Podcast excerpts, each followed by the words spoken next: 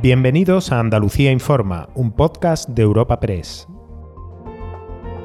Hoy es 18 de noviembre y estas son algunas de las informaciones más destacadas en nuestra agencia. Iniciábamos esta semana contando los problemas de la web para solicitar las ayudas al alquiler para los jóvenes y hoy podemos anunciar que ya se han superado las 14.000 solicitudes que se podían realizar. El bono alquiler joven cuenta con una partida de 68,4 millones de euros y supondrá unas subvenciones de 250 euros al mes durante un periodo máximo de dos años pero el dinero procede del Gobierno y por eso el Consejo de la Juventud ha pedido hoy a la Junta una política pública propia para conseguir su sueño de emancipación.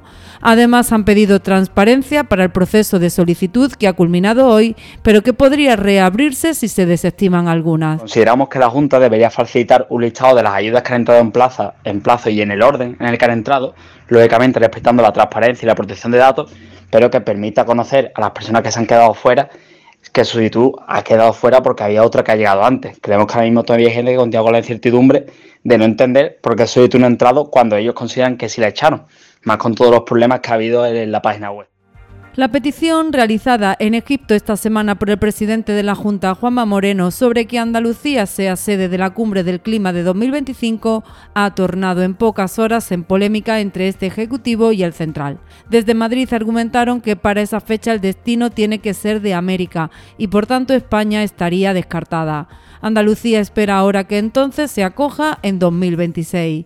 El delegado del gobierno de Pedro Sánchez en nuestra tierra, Pedro Fernández, ha deseado que se cumpla la petición de Moreno, pero ha hecho estas críticas. Las cosas no son asalto de mata.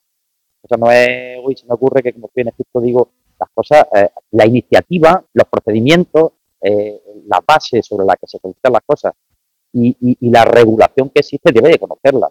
Presidente el primero porque debe estar perfectamente asesorado. Sabemos que en el 25 ya había por parte de la ONU una propuesta de que sea un país sudamericano, pues claro, el 25, ahora ojalá pueda ser el 26, pero si es una iniciativa, eh, la iniciativa hay que, hay que, hay, que coger la, la, carpeta y poner la razón y los motivos por los que puede ser la sede, que yo, por supuesto, comparto plenamente. Que Terminamos con cultura y de la grande. En Huelva acaba hoy el Festival de Cine Iberoamericano, en el que además de las importantes proyecciones destaca la actriz Natalie Poza, premio Ciudad de Huelva de esta edición.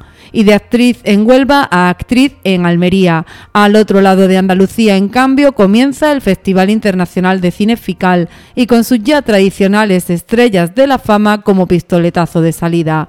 Hoy ha acudido a la ciudad donde se ha alegrado de haber traído la lluvia Aitana Sánchez Gijón, que se ha mostrado así de complacida por la distinción. Y en esta tierra yo me siento muy bien.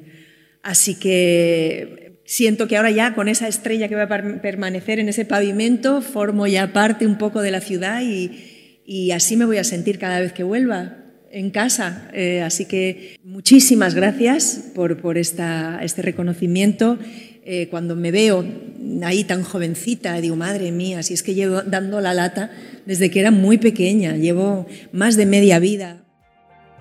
Recuerda que puedes encontrar estas y otras muchas noticias en la sección de Andalucía en nuestra web europapress.es.